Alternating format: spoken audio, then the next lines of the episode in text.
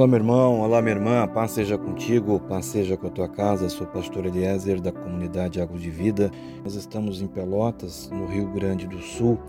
Eu quero compartilhar uma palavra de Deus contigo, que está lá no Evangelho de Lucas, no capítulo 15, a partir do verso 1, onde ali nós vamos encontrar Jesus falando com algumas pessoas. Tem algumas referências ali né, sobre pessoas publicanas, sobre pecadores sobre fariseus e também na continuidade nós vamos encontrar ali três parábolas e eu quero poder conversar contigo a respeito dessas pessoas e também dessas parábolas e eu acredito que Deus tem uma palavra para a tua vida nesse momento. Amém? Então, a primeira coisa que eu quero te dizer nesse momento, que independente da tua vida, independente do que pode estar acontecendo na tua vida, de tudo que tu já viveu ou tens vivido, eu quero dizer para ti, Jesus quer sentar contigo.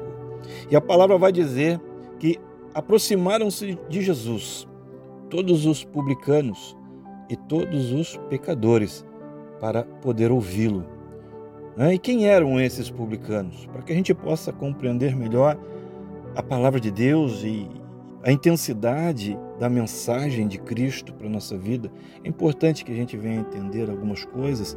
E os publicanos eram aqueles que eram contratados por Roma para serem é, os arrecadadores de impostos. Né? Eles eram os cobradores de impostos entre os judeus. E para os judeus, essas pessoas eram consideradas pessoas corruptas. Então, essas pessoas chamadas publicanos não eram aceitas e eram muitas vezes desprezadas pelos judeus. E os pecadores, pastor? Quem eram os pecadores? Olha, os pecadores pode ser qualquer um. Os pecadores pode ser o homossexual, pode ser o traficante, pode ser a prostituta, pode ser aquele que é o praticante do, do ocultismo. Né? Quem sabe pode ser aquele vizinho, aquela vizinha que nós não gostamos, que nós não aceitamos, pode ser qualquer um.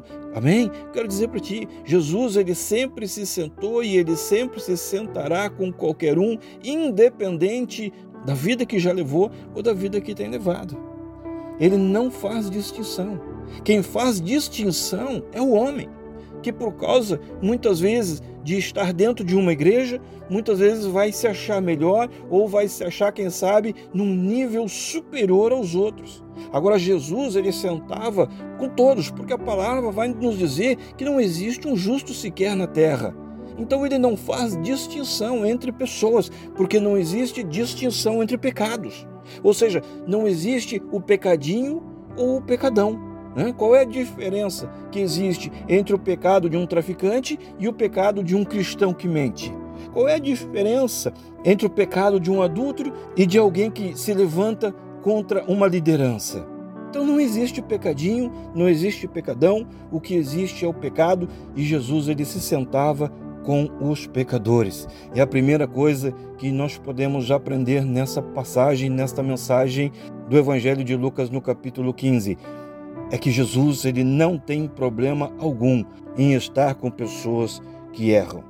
Então eu quero dizer para ti, muitas vezes, quem sabe, nós vamos nos sentir errados, muitas vezes nós vamos nos sentir incapazes, nós podemos nos sentir, quem sabe, pecadores. Muitas vezes pessoas vão nos olhar e vão nos acusar e vão nos desprezar, mas eu quero dizer para ti, Jesus ele não tem problema algum de estar conosco. Amém? Escuta, quem te acusa está olhando para o que tu é, mas Jesus ele te ama por aquilo que ele sabe que tu pode te tornar. Amém? Então, se nós formos ver na sequência, no versículo 2, nós vamos encontrar ali os fariseus. Nós falamos ali sobre os publicanos, nós falamos sobre os pecadores, e a partir do verso 2, nós vamos encontrar os fariseus. E ali está dizendo que os fariseus olhavam para Jesus sentado com aquelas pessoas e criticavam Jesus. Agora, quem são os fariseus? Os fariseus, irmãos, infelizmente, os fariseus é a igreja, os fariseus são os crentes, os fariseus é o sistema religioso.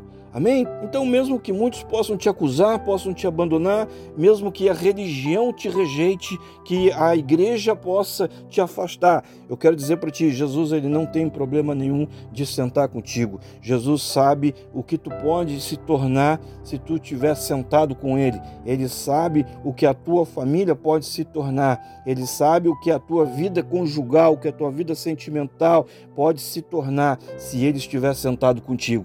Muitas pessoas, muitas igrejas, muitas religiões usam a palavra de Deus para julgarem as pessoas, usam a palavra de Deus para imporem fardos pesados, para prender e para manipular e para julgar pessoas. Mas Jesus, ele não tem problema nenhum de estar sentado contigo. Eu quero dizer para ti, nós enquanto igreja não temos o poder ou a autoridade para julgar, para condenar, desprezar ou mandar alguém para o inferno, seja pelo motivo que for. Os religiosos estavam ali, os religiosos estavam olhando para Jesus e eles diziam: esse daí, esse daí senta com pecadores, esse daí senta com aquele meu vizinho que eu não gosto, esse daí senta com aquela minha vizinha que eu não aceito, esse daí senta com aquele que tem um centro de ocultismo, esse aí senta com viciado, com adúlteros e com prostitutas. Eu quero agora dizer para ti, eu quero chamar a tua atenção. O dia que nós entendermos de verdade do que, que se trata o Evangelho e a vida com Cristo, nós também vamos começar a nos sentar com todos. Amém? Assim como alguém resolveu sentar comigo também, resolveu sentar contigo também. Então vamos começar a sentar com as pessoas, vamos começar também a acreditar nas pessoas. Ninguém nos deu autoridade para condenar pessoas, julgar pessoas ou abandonar pessoas. A autoridade que nós recebemos foi para amar a todos, assim como também amamos a nós mesmos. Amém? E seguindo a leitura, então nós vamos encontrar aqui Jesus falando e ensinando através de três parábolas. E a primeira parábola fala sobre a ovelha perdida. Primeiro ele fala da ovelha que se perdeu, depois ele vai falar da mulher que perdeu uma moeda dentro da sua casa, depois ele vai falar do filho pródigo. E afinal, de que, que se trata cada uma destas parábolas? No caso da parábola da ovelha que se perde, nós precisamos ter muita atenção. Muitas vezes nosso foco está na questão da ovelha que se perdeu, que o pastor foi buscar, mas eu quero chamar a tua atenção agora aqui sobre a questão do processo da perda, do processo do afastamento. A ovelha havia se perdido. A palavra aqui está dizendo que uma ovelha havia se perdido do seu rebanho. Sabe, ninguém acorda de manhã e diz: Olha, hoje eu vou errar, sabe, hoje eu vou me desviar, hoje eu vou abandonar a fé, hoje eu vou abandonar a família, hoje eu vou abandonar os filhos, hoje eu vou abandonar o casamento, vou abandonar a igreja. Não é assim que funciona. A ovelha havia se perdido. Mas escuta, tudo é um processo. Todo enfraquecimento é um processo, todo desânimo espiritual é um processo, toda queda é um processo. Tudo começa com pequenas coisas, tudo começa com pequenas distrações, pequenas coisas que tu vai fazendo, pequenas coisas que tu vai concordando e aceitando. São pequenas coisas e tudo isso forma um processo. São pequenas desobediências, pequenos sentimentos que tu vai alimentando no teu coração, na tua mente, e a partir daí então as pessoas começam a negligenciar muitas coisas, começam a perder o valor de muitas coisas, começam a não se importar com muitas coisas. Pessoas começam a negligenciar o tempo de oração, o tempo na igreja, negligenciar as suas obrigações conjugais, as suas obrigações familiares, profissionais, até chegar um dia em que a pessoa vai acordar e ela vai perceber que ela já não está mais junto do rebanho. Escuta, é um processo. Jesus está usando a parábola da ovelha perdida para nos falar de um processo aonde ninguém se desvia de uma hora para outra, aonde ninguém se afasta de uma hora para outra, aonde ninguém cai de uma hora para outra. Escuta, é um processo, é um processo aonde parece que as nossas decisões estão corretas, que as tuas decisões, os teus sentimentos estão certos, que as nossas atitudes estão corretas, mas na verdade é que tudo faz parte de um processo de afastamento perda e morte. E quando a pessoa percebe, ela já perdeu a família. Quando a pessoa percebe, ela já perdeu o casamento, ela já perdeu o respeito de pessoas, ela já perdeu as finanças, já perdeu alguns amigos. E alguns até, muitas vezes, já perderam a própria fé. Então tome muito cuidado com isso. Então use essa parábola da ovelha perdida para ter um cuidado, ter uma atenção com relação aos processos que cada um tem vivido. Estejam atentos aos processos que estão acontecendo ao teu redor, aos processos sentimentais, aos processos mentais. Cuide disso que está acontecendo. Ninguém cai de uma hora para outra, irmão. Na sequência, Jesus ele vai falar sobre a parábola da dracma perdida dentro de uma casa. E aqui é interessante, porque antes nós vimos uma ovelha que quando percebe, ela já não está mais junto ao rebanho. Mas aqui, nesse caso, nessa parábola da dracma, nós temos algo de valor que está perdido dentro de casa.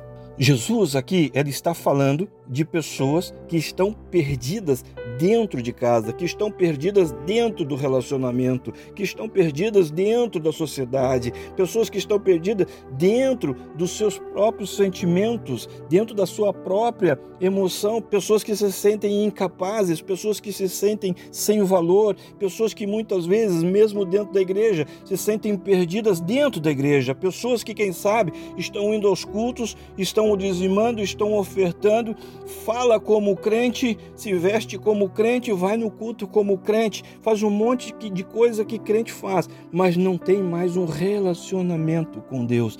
Ele está dentro da igreja, ele já não é mais a mesma pessoa. Estar dentro da igreja já não é mais a mesma coisa. Já perdeu o sentido do Espírito Santo, perdeu o tocar de Deus, perdeu o valor daquilo que está sendo ministrado. Já não ouvem, já não se importam mais com aquilo que está sendo ministrado. Dracma perdida dentro de casa ou seja, está dentro de casa, mas já não sente mais o valor real daquilo que está ao seu redor.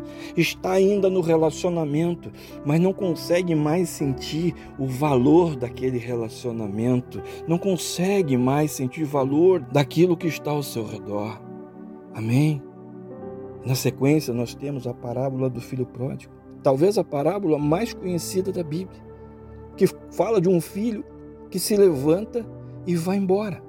Ele pega tudo que ele tem, ele pega toda alegria, ele pega todo o sucesso, ele pega todo o descanso, ele pega todo o alívio, ele pega tudo que ele tem, ele se sente independente, ele, ele acredita que aquilo que ele tem basta para ele e será duradouro. E ele se levanta e ele vai embora. E essa atitude faz com que ele comece a perder coisas, faz com que ele comece a passar por muitas situações.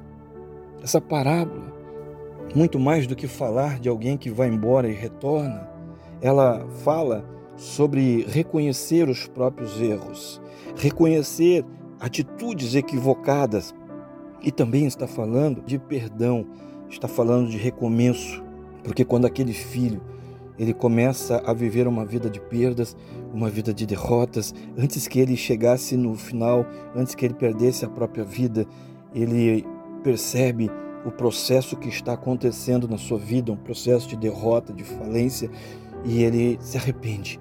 E quando ele se arrepende, ele volta. E esse voltar aqui não se trata apenas de uma questão física, é mais do que isso. Ele diz: Eu errei. Eu sei que eu errei, eu sei que eu estou errado e eu quero voltar para onde eu estava. Ao contrário da ovelha perdida, que ela continua desgarrada. O filho pródigo, não, ele, ele reconhece, ele diz: Eu reconheço que eu estou errado e eu quero realmente estar junto novamente. Eu quero estar junto novamente. E ele diz: Eu vou reconhecer que eu errei. Eu vou voltar, eu vou reconhecer que eu errei. Eu vou pedir perdão para quem eu magoei, para quem eu frustrei, para quem eu decepcionei. E eu vou recomeçar. Ele percebe aqui um processo.